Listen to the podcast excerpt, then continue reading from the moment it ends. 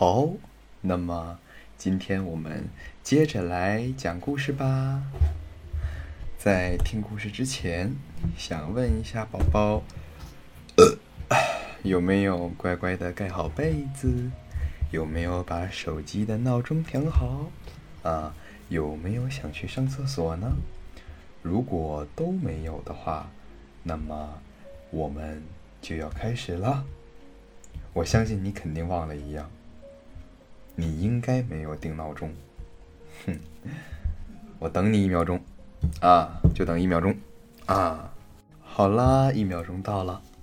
那么今天我们来讲的是第十六章《西游记》的故事，从何而来之唐僧身世。这些日子呀，我的事情。还挺多。一到了年底，各种演出和节目不断，包括大年初一，我要上映我自己导演的《祖宗十九代》啊这部电影，我呀每天都忙得热火朝天，一天呀都没闲着，也是。今年上半年的时候，我净待着了，所以下半年就开始忙碌了。这也挺好的，人呐，就是得忙那么一点儿，有点事儿干才行，千万不能闲着，因为一闲着就爱生事儿。在郭论的开头。我对外宣传，要给各位读者写写雅俗，写写历史，写写名著。啊，前两个呀，我都写过了，就剩下名著了。有人问我，说对古今中外哪一部名著最熟悉呀？我回答说，我所知道的。最有名的名著啊，就是这个《郭德纲相声选》啊。大家听我这么说呀，都乐了，跟我说：“那您跟我们聊聊《西游记》得了。”哈，我们呀，在您单口相声里都曾经听过，感觉您对《西游记》的理解跟别人不一样。这一下啊。可难住我了。人家有专业研究《西游记》的专家，专门啊到处去跟人讲啊这本书如何如何。过去我们说书的老先生就有专说《西游记》的。那会儿说《西游记》呀。还会顺便卖个糖什么的，哎，就是说书说的差不多的时候，说书的人把衣服前面装东西的口袋扣子一解开，把里边的佛手啊、沉香饼啊，还有各种的药糖都拿出来卖。等你买完了糖之后啊。啊，老先生再接着说书。但是现在说《西游记》的人是越来越少了，因为《西游记》的故事啊，大家都耳熟能详。不管多大岁数的人，只要跟他一提《西游记》，啊，他就知道是唐僧带着几个徒弟。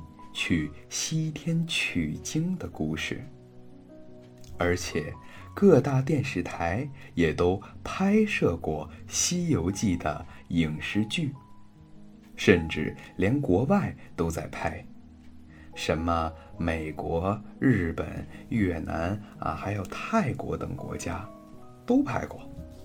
啊，当然了，他们拍呢《西游记》呀，也是什么样的都有。这倒是说明了全世界人民啊都很喜欢《西游记》，我呀，确实是单有这么一套《西游记》，跟别人呢不太一样。各位读者，如果有空到网上去搜索，能搜到我曾经说过的一段录音，就是《西游记》里的一个片段。当年我之所以会说《西游记》呀，是因为《西游记》就好说，啊，又不好说。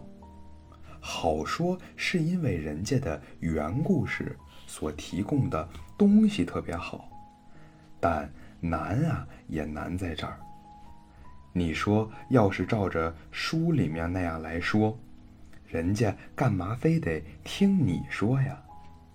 就是因为呢这个原因，所以呀，我们当时呢就在人家的这个基础之上啊，弄了一个自己的《西游记》。因为每一个人说书的时候，表现的手法呀，那都是不一样的。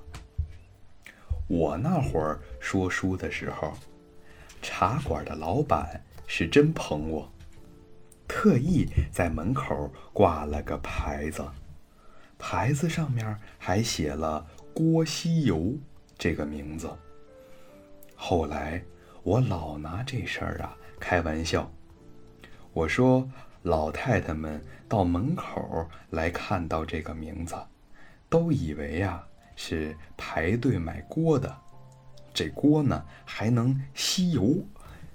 当然了，这些话呀。是闹着玩的。我在《郭论》啊这个节目里也没办法把我那时候说过的《西游记》从头到尾全说一遍。要是全说一遍呢，估计一年的时间也不一定够。咱说的呀是《郭论》，就得论一论跟书有关的东西。让大伙儿听一听我的见解。当然了，我的这些见解呀，肯定是比不上各位的。如果真要聊的话，我就聊一聊跟《西游记》原著的细节上略有差异的另一个版本的《西游记》。我不知道哪位读者看过元杂剧。元杂剧中也有一个《西游记》，啊，是元末明初一个叫杨景贤的杂剧名家写的。这个杨先生能力挺大，博采民间诸家之长，啊，诸家之长，弄出了这么一个《西游记》的杂剧版。杨先生写的这个杂剧啊，啊，跟咱们现在所知的这个吴承恩先生的《西游记》，这故事是差不多的，只是细节上有一些不太一样。另外，他老人家也有很大胆奔放的地方，让人啊叹为观止。杂剧《西游记》的。作者是杨景贤，一说叫杨景言，号熟斋先生。啊，杨景贤和这个杨景言是一个人啊。他是蒙古族人，随着姐夫流落到钱塘。啊，钱塘池的那个钱塘，钱塘江的钱塘啊，不是池。所以说。各位读者，要是上网查资料，可能会查到有人说呀，说他是钱塘人，还有人说，之所以他姓杨，也是因为从了他姐夫的姓。他的生卒年月也没有一个准确的时间。据资料来看。他应该是生在一三三三年左右。那会儿啊，是元顺帝妥冠帖木之啊，木管他是什么逼名呢？这个人继位之时，在那个年代，剧作家社会地位低下，所以杨先生生平的事迹以及创作活动啊，还有什么好人好事之类的，也没有详尽的记载。但是有些资料里边还是提到过他的。另外还有一说是杨景贤出生在永乐初年，也就是明朝的时候，得宠于朱明。通过这两种说法，就能推断出杨景贤是元末明初的一位戏曲家。史书上还说他好戏谑。善琵琶，啊，凭着乐府出人头地。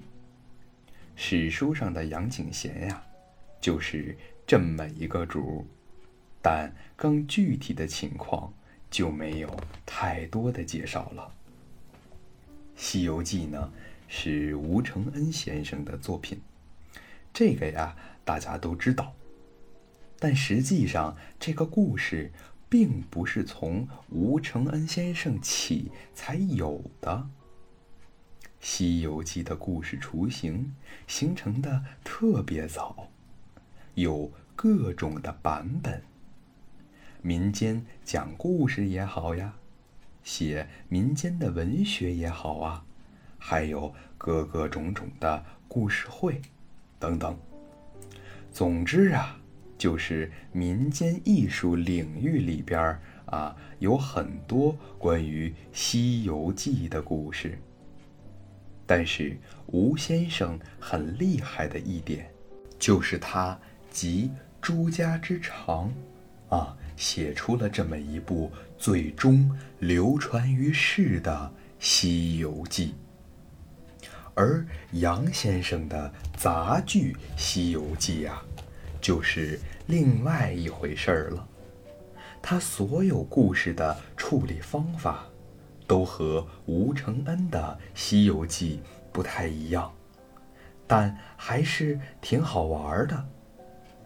我看过杨先生版的《西游记》的杂剧，所以我可以大概的和大家聊一聊。杨景贤写的这个《西游记》，跟吴承恩的有什么区别？杨景贤写的这个《西游记》呀，开头一上来是观世音菩萨出场，而且说的还挺细致。我观世音。在南海普陀珞珈山上的七珍八宝寺里的一处紫竹铜丹林里居住。您看，住在哪个庙？具体啊，在哪个地方啊？全都说的很清楚。又说这个西天竺佛如来有大藏金经五千来卷。啊，大藏还是大藏啊？我不知道，反正说需找人来取，于是就找一西天的尊者啊，庇护家尊者。老公不认字儿啊，你就凑合听就行。让他托化于淮阴海州弘农县的陈光蕊家里边当儿子。长大之后，让他出家为僧，然后前往西天取经。在吴承恩那个版本的《西游记》里边，陈光蕊这个角色，倒也是这么用的。玄奘长大后出家为僧，是先从他爸爸开始说起。唐僧他爸爸陈光蕊，先是当了一个洪州知府的官儿，娶的媳妇儿是殷氏。据说这殷氏，乃大将殷开山之女。不知是否有哪位读者听过评书？《隋唐演义》里边就有个大将军，叫殷开山。他呀，就是唐僧的姥爷。唐僧他爸他妈要准备上任去，就是啊，去当洪州知府这个官儿。他呢？准备先在百花殿上找一条合适的船，从江口这儿开始走，中途歇个这么一两天，再雇船奔洪州去。从这里，一个神话故事便开始了。陈光蕊晚上在江边啊。买了一尾金色的鲤鱼。这卖鱼的跟他说：“您看这鱼多好呀，啊，通体金色，真是很漂亮。”陈光蕊看了呀，也说这鱼不错。这会儿他的媳妇殷氏，也就是殷开山的闺女，怀孕八个月了。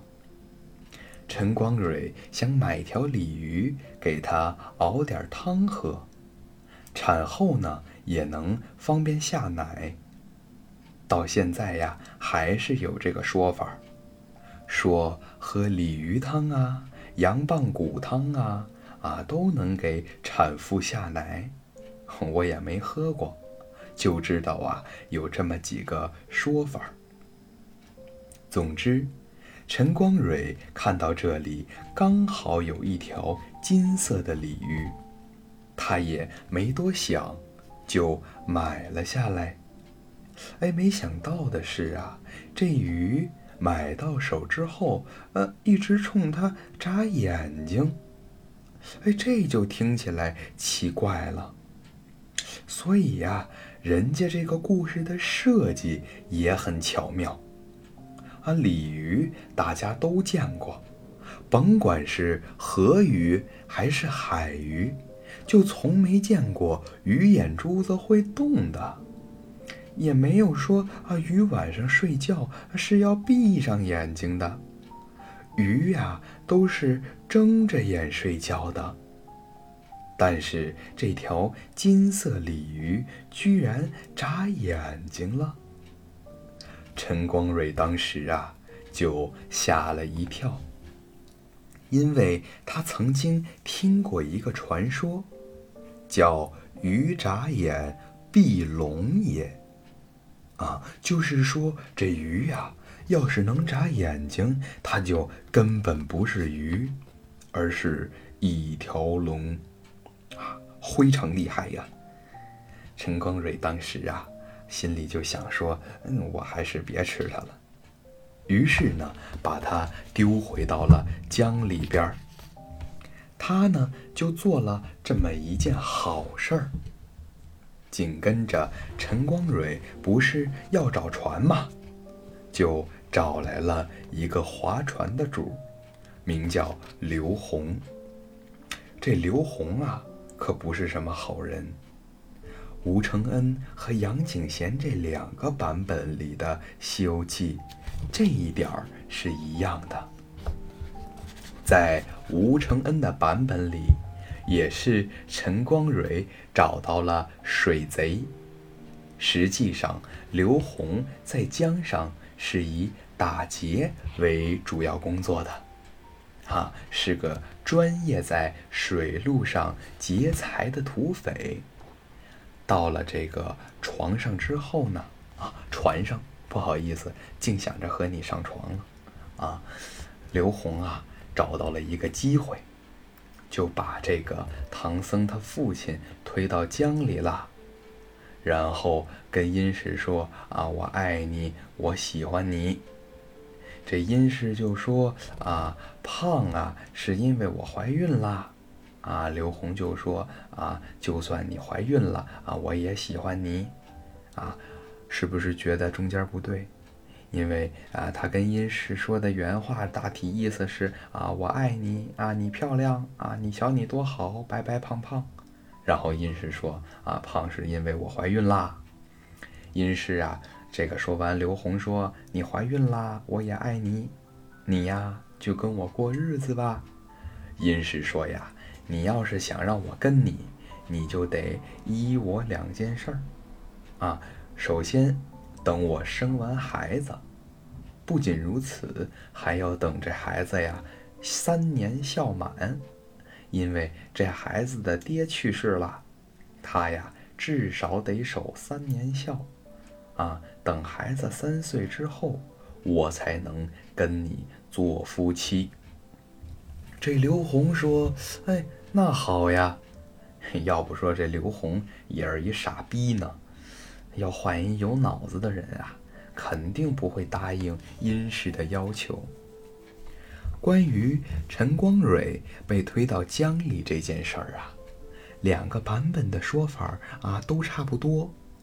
不过陈光蕊放走的那条鲤鱼，确实不是普通的鱼，而是啊为了去赴分龙宴，被逮逮。被逮住的南海小龙。据传说，分龙宴就是龙族每年都有的这么一个 party 啊，龙族的成员啊，全都聚在一起呀，吃个饭。还有一个说法呢，是借着分龙宴这个机会，龙门啊要升高。然后鲤鱼呢，要跳龙门才能成为龙，跳不过去呀，就还是鱼，所以呢，叫分龙宴。哈，因为这个南海小龙在飞龙宴上喝多了，所以呀，最早醉倒在这个沙滩上，变成了金色鲤鱼。这才被人家逮走卖了，没想到最后让陈光蕊买着了。南海小龙被放回江里后，酒醒了，很感谢他。与此同时，这观音菩萨也传了道法旨，说陈光蕊有难，啊，让人啊啊帮助他。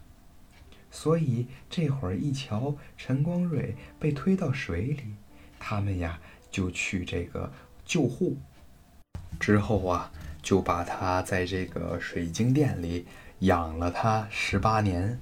等到十八年之后，才让陈光蕊夫妻父子团圆。这唐僧啊，来到这个世界上之前。啊，就是西方的这个呃什么尊者，啊，这人后来落水了，龙王就说啊，圣僧罗汉掉水里了，吩咐众人腾云驾雾啊，把这个小孩给弄起来。为什么唐僧会落水呢？因为殷氏生下孩子之后，刘洪坚决不要这个小孩儿。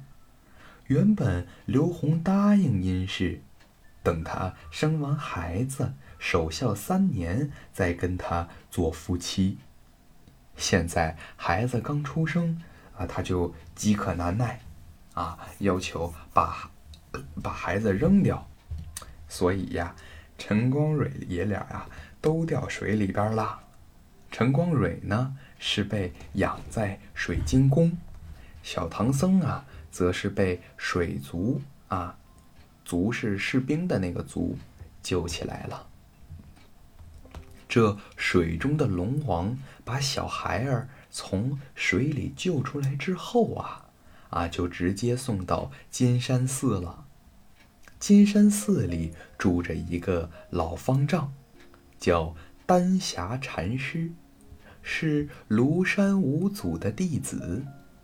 他夜里做梦，啊，有一个这个呃守护神相报，跟他说呀，明天早上起来，你这儿啊会有一个了不起的人，啊，是西天的谁谁谁，你赶紧撞钟焚香迎接。但是第二天早上，这禅师啊一直没等到人，只有一个渔民从河边捡了个东西，是什么呢？是个小匣子。小唐僧出生之后啊，刘洪坚持要把它扔掉。唐僧的母亲没办法，便把它放到了匣子里，啊，里面呢装了两个啊金钗，啊，还放了一封血书，为将来母子相认用。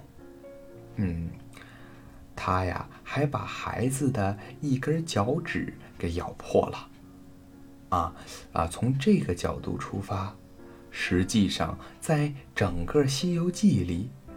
唯一吃过唐僧肉的，就是唐僧他妈。